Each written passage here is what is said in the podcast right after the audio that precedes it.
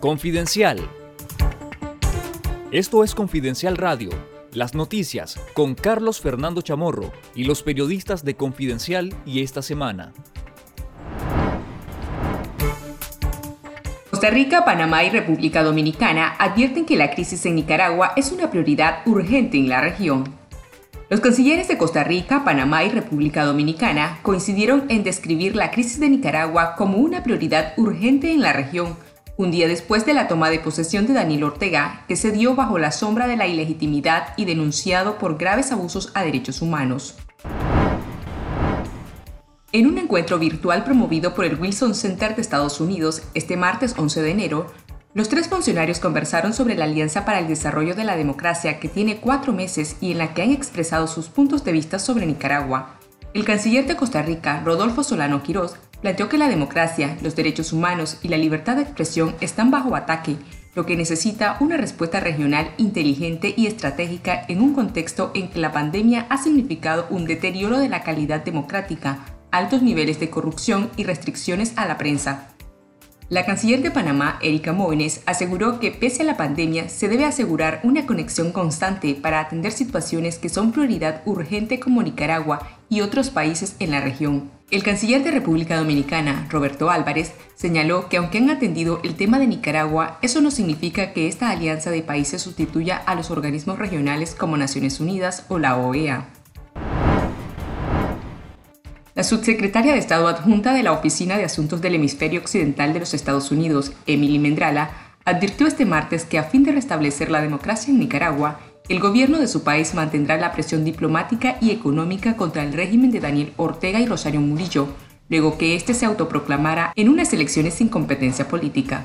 Mendrala señaló que Ortega no cuenta con el mandato democrático para gobernar, puesto que las elecciones de noviembre fueron un simulacro electoral y avisó que Estados Unidos usará las herramientas diplomáticas y económicas a su alcance para apoyar al pueblo de Nicaragua.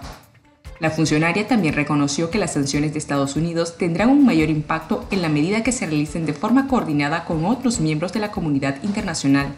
Pese a no reconocer la legitimidad del gobierno de Ortega, el Ejecutivo de Estados Unidos mantendrá abierta su embajada en Nicaragua porque considera que su presencia en el país es muy importante. Entre finales de diciembre y los primeros días de enero de 2022, fuentes médicas privadas han identificado un leve incremento de contagios confirmados de COVID-19 mediante test de antígenos y otros casos sospechosos por sintomatología, aunque la mayoría de los pacientes no han requerido hospitalización. La aparición de estos nuevos casos coincide con la llegada de nicaragüenses provenientes de diferentes países, entre estos Estados Unidos, donde hay un brote importante de contagios de coronavirus generado por la nueva variante Omicron.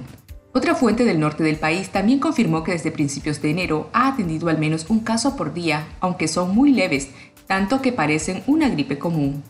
Este panorama se repite en el Hospital Cermesa de Carazo, que solo registra casos leves. Otra fuente médica que ha atendido brotes familiares detalló que los casos se caracterizan por un cuadro catarral, es decir, tos, plema, expectoración algunas veces, tos seca, rinorrea, cefalea, malestar general, algo de sensación de fatiga y en algunos casos fiebre. No se observó pérdida de olfato o gusto. Aunque la sintomatología puede coincidir con las de la variante Omicron, la fuente dijo que no puede asegurar que sea la causante de las infecciones, que solo el Ministerio de Salud tiene el equipo necesario para determinar cuáles son las variantes en circulación, aunque el año pasado ocultó la llegada de beta, gamma y delta. En nuestro sitio web confidencial.com.ni le recomendamos leer el artículo Democracia se deteriora en América Latina, 10 riesgos políticos para 2022, que presenta los detalles del estudio Riesgo Político en América Latina 2022. Este revela 10 peligros políticos presentes en la región, mientras ubica a Nicaragua como una de las dictaduras consolidadas junto a Venezuela y Cuba. Esto fue Confidencial Radio. Escuche nuestros podcasts en Spotify y visítenos en confidencial.com.ni con el mejor periodismo investigativo.